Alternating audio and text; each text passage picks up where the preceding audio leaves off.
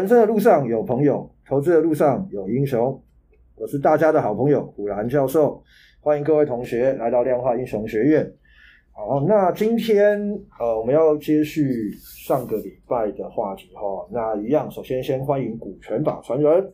大家好，我是股权法传人。好，那上个礼拜其实我们提到，就是不知道各位还有没有一点印象哦，帮大家复习一下，就是翻牌的概念。哦，对对对对对，主要就是一些讲一些几率上面的问题嘛，对不对？对，可以来股权法传可以帮我们补充一下，大概上一集的重点大概是。那上一集重点就是说，以做股票来讲，我们永远观察你的股价有没有被什么特定的因子而改变，跟你当初买进的有没有相冲突，永远是客观的去想这件事情，而不会是说，哎，我对这家公司有感情。或是我就是个愤青放空仔，不管我看不爽我就是放空，嗯、就这些其实都不好啦。那股价它会涨会跌，其实背后就是我们前几集一直在讲的，就是它跟基本面有很大的关系。关系对对，如果有超过，比如说平常的波动，比如说平常它可能三五 percent 就在那边跑来跑去，它突然有新高价或新低价的时候，嗯，那我们就是去看市场有没有什么特别的因素，嗯，然后有新的价钱，嗯，那去找出这个东西，然后我们对它做重新评估。对对，对，大概会是这个。对，那所以今天我们就是要请股权法传人介绍一些实例啊，我们可以说是实际的案例。对对对，然后给各位同学知道一下。对啊，首先呢是这样子，就是在六月一号的时候买进了一档权证，这代号大概就三出头，这股票代号是三、嗯、三开头，三开头。对，然后它是做什么？它是做 CMOS，就是车用的车用的感测器。哦，车用感测。车用的感测器。哦。对，然后金叉光，对对？对对，金叉光，对对对。嗯。我是在六月一号的时候大概买进，嗯，然后六月三号再加嘛，嗯，然后原因其实也很简单，就是它符合我们选股的条件。那选股的条件是什么呢？嗯，那其实也很简单，收获真的是没什么。对。大于五日均量，嗯，大于五日均线。十日均线大于二十日均线，OK，对，就只有这样子而已。对，难只是难在说你，比如说这个跳出来可能有一百档股票，很多档，你要怎么去选？你要怎么去选到它？对，好的，那因为它其实一直在我自选股里面，那所以呃我就有注意到它，呃，而且这个讯号其实我们在五月三十一号就有了。了解。那我在六月一号盘中它在涨的时候，我就去追。嗯，很幸运的是我那时候算发现的很早，因为我记得进场的算早。嗯，那哦，我应该是买在一百二、一百一、二十一左右嘛。嗯嗯。隔天的时候，它一度有回跌五 percent。嗯。然后据说，据我的朋友，就是他好像也有买这一档，可是他隔天就被洗掉了。应该一般人都会被洗。对，因为因为我成本比较低，所以其实它跌到五 percent 我也没有影响。对，我还是赚钱。那但是它后比较后面买的时候就被洗掉了。嗯。那就比较可惜。嗯。那因为没被洗掉，然后六月三号又一个长红，我又再去追嘛。嗯。好，然后。这时候最重要的事情来了。平常我会在盘后的时候，就是去留意说，我今天买的股票，对，然后它的三大法人的买卖是怎么样，然后它的新闻有没有什么特殊的新闻？对，啊，那六月三号那天收盘就给我一个决定性的新闻，就是说公告说四月它的每股税后存益是零点八六。对我来说，这件事就就跟我们上一期讲，这跟主持人翻牌的那个条件其实是一样的，它是一个很决定性的事件。嗯，为什么？因为我一看到这个数字，我觉得啊不得了了。嗯，它为什么会在我们自选股？其实是我去年，它去年从九十块一呃一直飙到一百五那一段，我就有做过它了。嗯，所以我我知道它应该还有机会，所以它一直在我自选股里面。嗯、也因为这样，所以这次跑出来，我也去买它。嗯，我们刚刚讲它四月 EPS 零点八六嘛，那这什么概念呢？我大概念一下数字。它去年的二零二零年第一季是零点五六，二零二零第一季，第一季，第二季零点一六。对，然后这两季加起来不到零点零点大概零点七二，所以原则上它零点八六一个月已经赚赢去年上半年了。对，啊，那那当然它 Q 三 Q 四 Q 三是一点二，所以平均一个月是赚零点四。对，Q 四是一点七二，那一点七二也大概是零点五零点六左右。零点六了，对，大概就零点六左右。然后但今年它第一季是一点五三。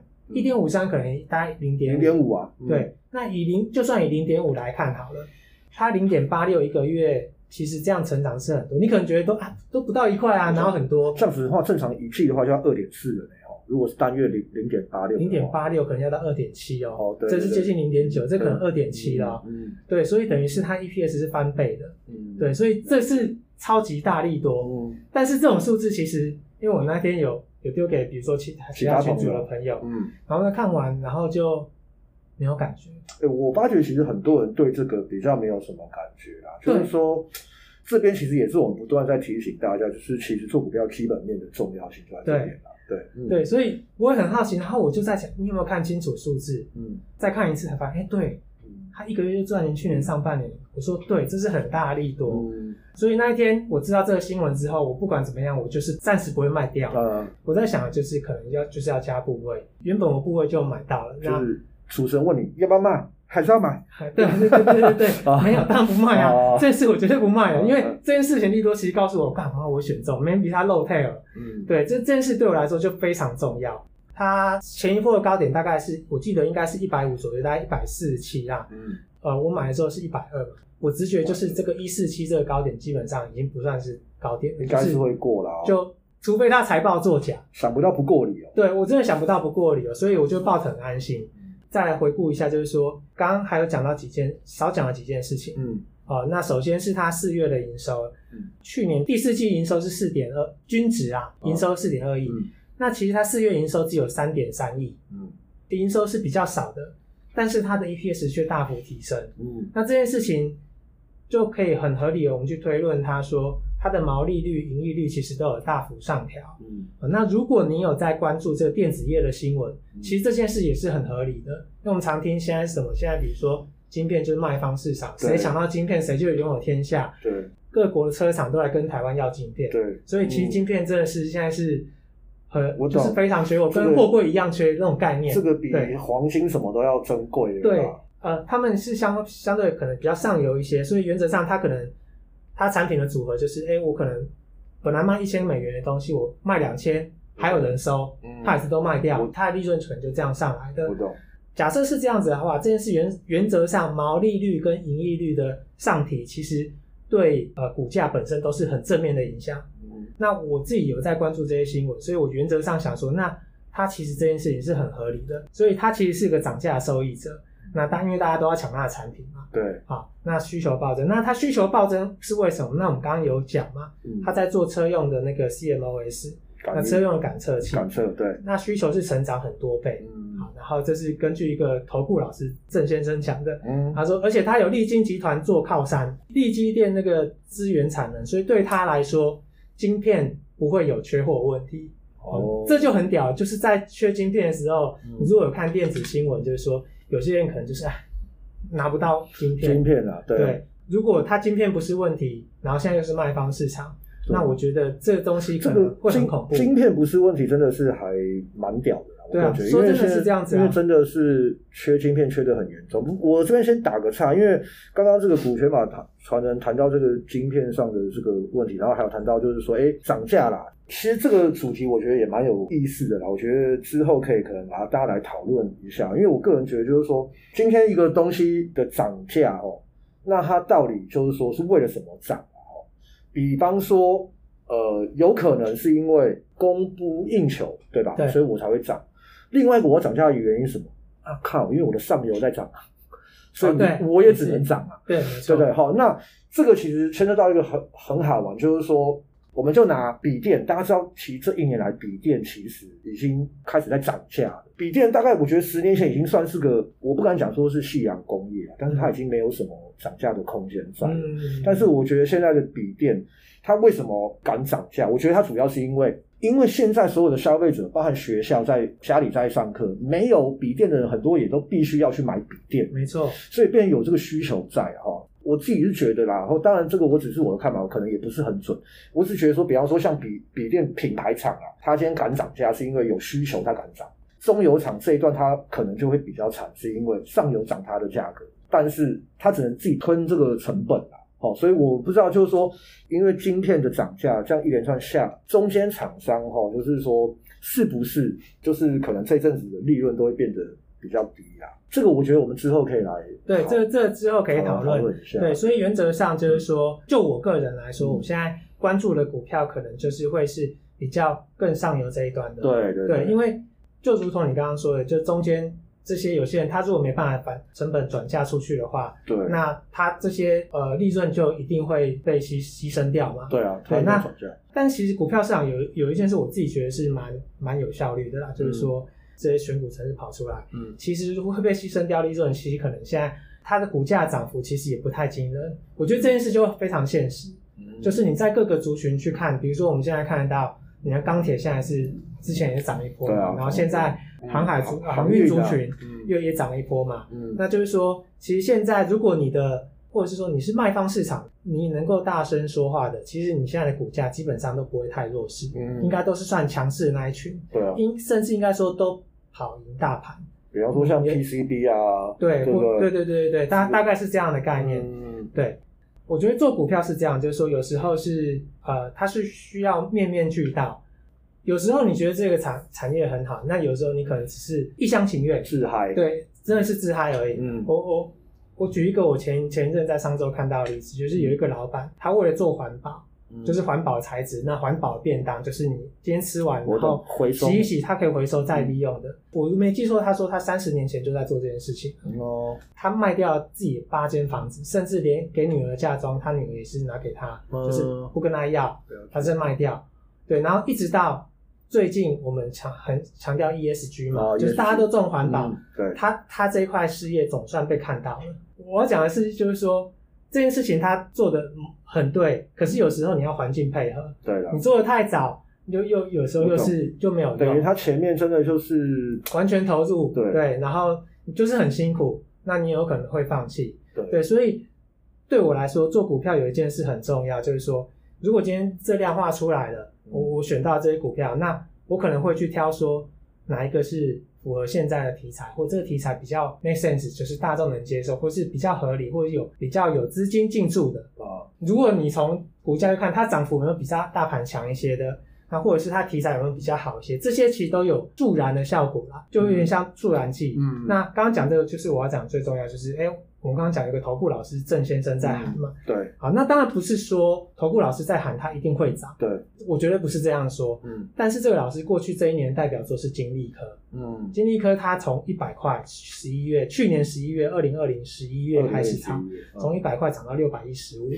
今年第一季他还赚一点多块而已，一点多块啊，今年第一季赚一点多块，那炒到六百多块。嗯所以我，我我只是想表达是说，哦，这这家伙的炒股能力，我觉得，哦，让我让我觉得有点兴奋，你知道吗？就是我我已经知道我的我选我已经选到一个标股，我也知道我上车了，然后基本面的新闻也告诉我还不错，然后我靠，就是说有个人有人有人要帮我抬价了，对，那我知道他的代表作是什么，那我也知道他会炒嘛，好，那我就会比较兴奋，我也会知道说，哎，这中间我可能不太会被洗掉，要想的是要加再加部位。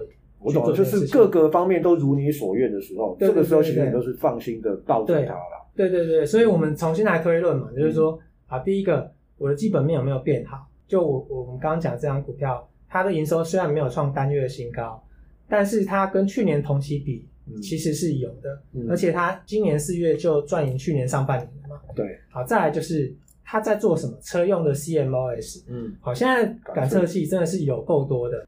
我每次从我家倒车出来，倒车出来就是哔哔哔哔哔，对，左前方要哔，右前方也要哔，然后左后方，然后你现在还有盲点侦测，其实这就是趋势。是啊，对，因为二十年前，比如说我们的车子有个倒车雷达，倒车雷达就很厉害了，就好酷。我看这倒车会哔哔哔，就很酷。因为因为刚好我的车是一九九七年的车，然后到现在我还开那台车，然后我还记得，就其实也就是前阵子的事情，然后载一个朋友，然后连。就是反正在倒车的时候，他说：“哈，你怎么连倒车雷达都没有？”就这个意思就是说，其实没有错啦，就是说现在的车用晶芯片已经非常多到很夸张了。对，因为二十年前的倒车雷达是已经很屌，可是那现在是你要有盲点侦测，那更重要是现在还要 ACC 哦，ACC, 就是半自动驾驶 Level Two 的。对，所以一台车的感测器真的是用到特别多，嗯，很多。然后而且是连平价国产车，嗯，现在已经。跟小时候我们看那影集《霹雳车》都一样酷，它只差还不能讲话，快了快了，对，快了快了。好，所以有一件事，这个是确确定，就是需求确定是倍增的。对，以前的车跟现在的车车车上用的晶片是多非常多，嗯，这是可能不只是两倍以上，因为十倍以上都可能。对对对，这我我们记得，我记得我前一天有问业内的朋友，嗯、对，那这是确定，至少两倍以上是确定的，嗯，对，那更不用说之后，呃，比如说特斯拉它用的一定有更多，对。对。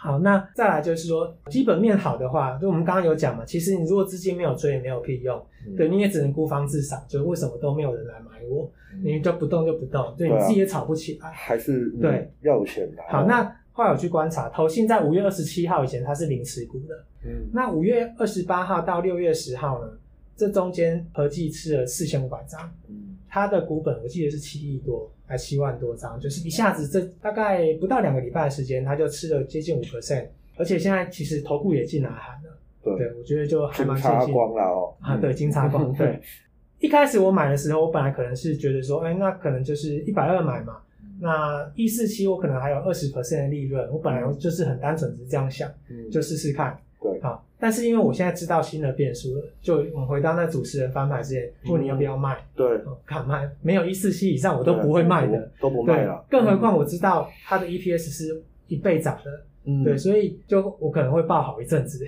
对，那就到时候再随着我们的营收，然后新闻，然后来做调整。嗯，那假设比如说它下一个月又更好哦，那我可能又要再考虑再买多买一些，就就我们永远是随着新的变数的进来。然后去左右我们的决定，就是我是要加步还是啊，这个这个我就不玩了。哎，那这个时候如果比方说技术线型的讯号变得比较不不 OK 的话嘞？哦，因为我们我们量化其实基本上就就就是我们就是有固定的规则嘛，嗯、所以比如说我用一个很简单的方式，嗯、我刚刚有讲嘛，我们选到的时候是十日均线大于二十日均线，嗯、那我可能比如说十日均线小于二十日均线的时候，我就砍掉。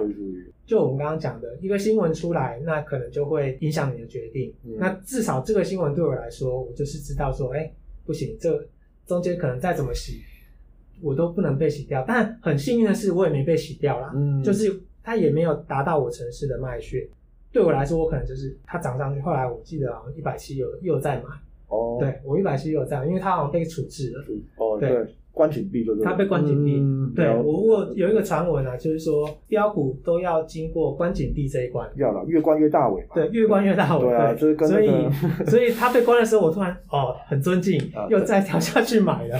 对，大概是大概是这个样子啊、嗯。其实当然，我觉得其实也不止这一档金叉光啦哈。我觉得应该其实有很多股票应该都有符合到，就是我们之前讲的基本面的理念然后。那今天只是就请股权法传人他举了一个他近期的代表作了哈，包含这两三周我们都在讲基本面选股。我们当然绝对不是说技术面不好了，那只是说其实就对一般的投资人来讲，最简单的就是说把握住这这只股票跟这家公司的基本面啊。那其实。你只要花时间去研究一下公司的财报啊，或者是一些营收啦，哦，那其实我觉得这个都是一些可以让你就心里比较踏实啦，晚上可以好好的睡个觉啊。因为其实你基本面好的股票，其实你抱起来你比较不会怕。然后再来就是刚刚股权马传也有提到，你看它都不会被洗掉哦，因为一般很多的投资朋友都是呃，应该是说绝大部分都是听别人讲。尤其是这一两年成交量越来越大，就大家很多人都跳进来买股票的时候，其实百分之七十的人，我觉得啦，他根本就是说，连这股票在做什么他都不知道。就别人讲说，哎、欸，这个可以买，买完了之后，每天都在问说，哎、欸，现在跌我还可以报吗？就说你对这股票完全都不了解的时候，其实你的风险是非常非常大的啦。好，那我也当然就希望就是说，这几个礼拜股权法传人跟大家分享一些基本面的基本面一些看法哈，就是希望对各位同学也是有所有所帮助啦。好，那今天其实呃，到最后我们还是很谢谢呃股权法传人的分享哈，那谢谢大家今天的收听哈，量化英雄学院给你投资新观念，我们下次见，拜拜，拜拜。